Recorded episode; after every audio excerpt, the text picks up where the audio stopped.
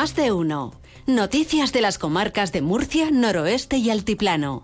Onda Cero. Verónica Martínez. Hola, muy buenos días. Vamos a comenzar con la previsión del tiempo en este día que ha amanecido lluvioso. Laura Vila, buenos días. Buenos días. La borrasca Carlota deja viento del suroeste moderado en el interior y fuerte con rachas muy fuertes en el litoral, con aviso amarillo por olas de 3 metros y por rachas de hasta 70 kilómetros por hora en el campo de Cartagena y también en Mazarrón. El cielo está cubierto con precipitaciones ocasionales y las temperaturas máximas en descenso, que será localmente notable en el interior, marcarán 20 grados en Águilas, 19 en Mazarrón, 18 en Cartagena, 17 en Murcia, 16 en Caravaca de la Cruz y 14 en Yecla. Es una información de la Agencia Estatal de Meteorología. 13 grados a esta hora en el centro de Murcia. Vamos a conocer el estado del tráfico en las carreteras ya y complicaciones. DGT Patricia Riaga, buenos días. ¿Qué tal? Muy buenos días. Pues a esta hora van a encontrar tráfico intenso en el acceso a Murcia, capital por la A30 en Molina de Segura, pero también en la A7 muy complicada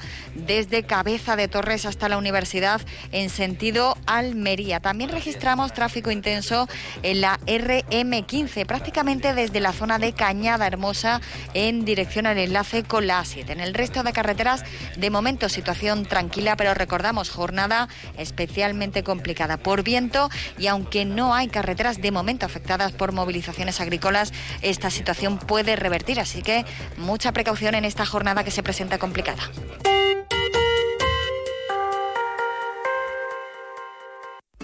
Instalar fotovoltaica en tu comunidad de propietarios y no morir en el intento. Ven a la charla informativa gratuita organizada por Compañía Regional de Energía Solar. Informaremos, resolveremos dudas y aportaremos soluciones a la hora de plantear una instalación solar fotovoltaica colectiva. 17 de febrero a las 10 en Rincón Huertano. Plazas limitadas. Apúntate en cres.es.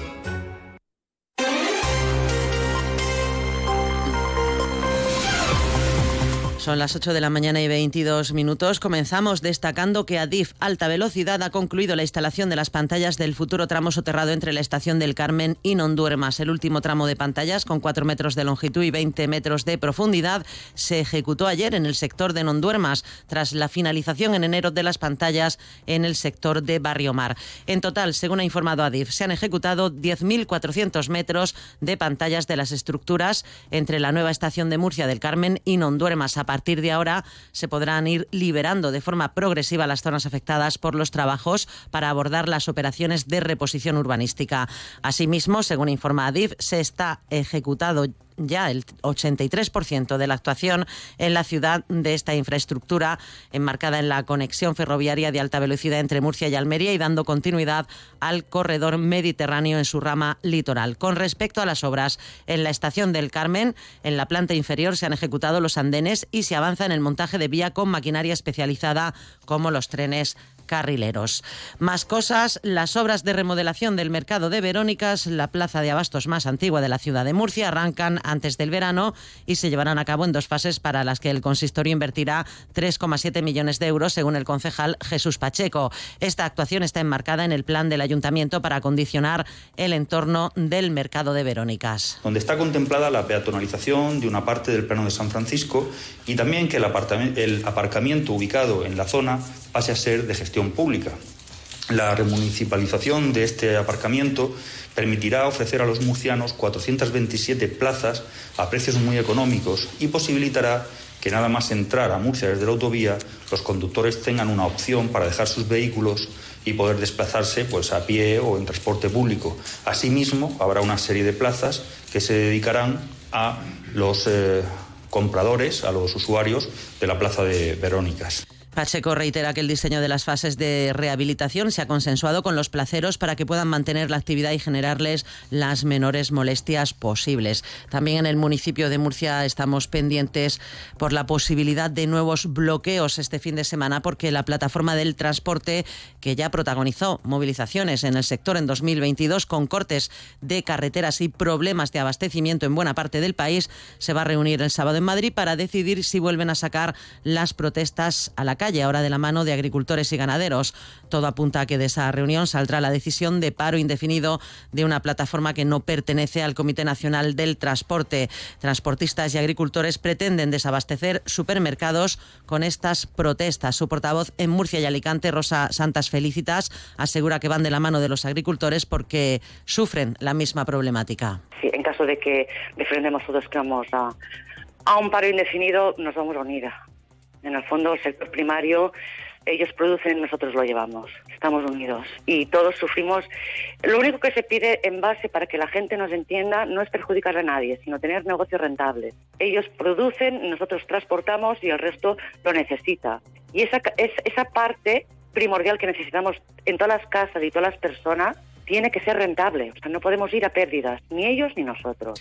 El portavoz del Gobierno regional, Marcos Ortuña, ha pedido a la delegada del Gobierno que tenga previsión ante estas manifestaciones que anuncian los transportistas para el fin de semana, que ponga medidas para evitar el caos que se originó con las movilizaciones de los agricultores. Por supuesto, respaldamos las demandas y reivindicaciones de nuestros agricultores. Entendemos justas también las reivindicaciones de los transportistas que tienen serias dificultades para llegar a fin de mes, pero evidentemente las manifestaciones tienen que producirse dentro del marco de la Constitución y dentro del marco de la ley. Por tanto, de cara al fin de semana, también quisiera indicar que sería deseable una mayor previsión por parte de la delegación del Gobierno para evitar el caos que se generó en la región. Diego Conesa, que es portavoz de la plataforma SF en la región, que ha encabezado las protestas de los agricultores esta semana, ha avanzado que esta mañana el colectivo que representa se trasladará a todas las delegaciones del Gobierno de España, incluida la de Murcia, para solicitar que se legalice su protesta del sábado. Sobre estas movilizaciones anunciadas, pero de momento no autorizadas, se ha pronunciado el ministro de Transportes, Óscar Puente, en espejo público de Antena 3, y ha dicho que estarán alerta para evitar que se produzca desabastecimiento. Hay quien dice que esta es una dictadura bolivariana, ¿no? Pero la realidad es que aquí se pueden hacer manifestaciones que ni siquiera han sido previamente anunciadas, es decir, vulnerando la ley y, bueno, son enormemente respetados por las fuerzas del orden público, pero ya ha llegado un punto en el que si lo que con esas eh, protestas o esas manifestaciones lo que se hace es bloquear el país, pues obviamente las fuerzas del orden tienen que actuar.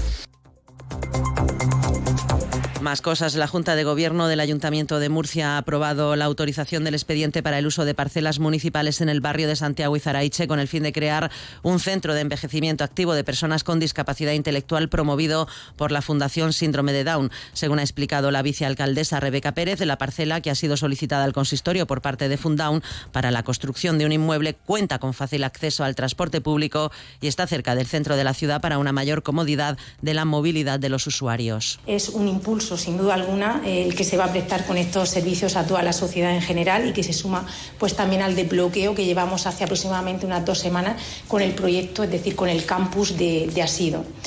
El Ayuntamiento de Murcia, pues lo que va a hacer una vez aprobado este acuerdo en la Junta de Gobierno de hoy es dar el siguiente paso, que es trasladar ese acuerdo a la Dirección General de Ordenación del Territorio y Urbanismo de la Consejería de Interior, Emergencias y Ordenación del Territorio de la Comunidad Autónoma de la Región de Murcia, eh, que procederá de forma preceptiva pues, a la ratificación definitiva del presente acuerdo municipal.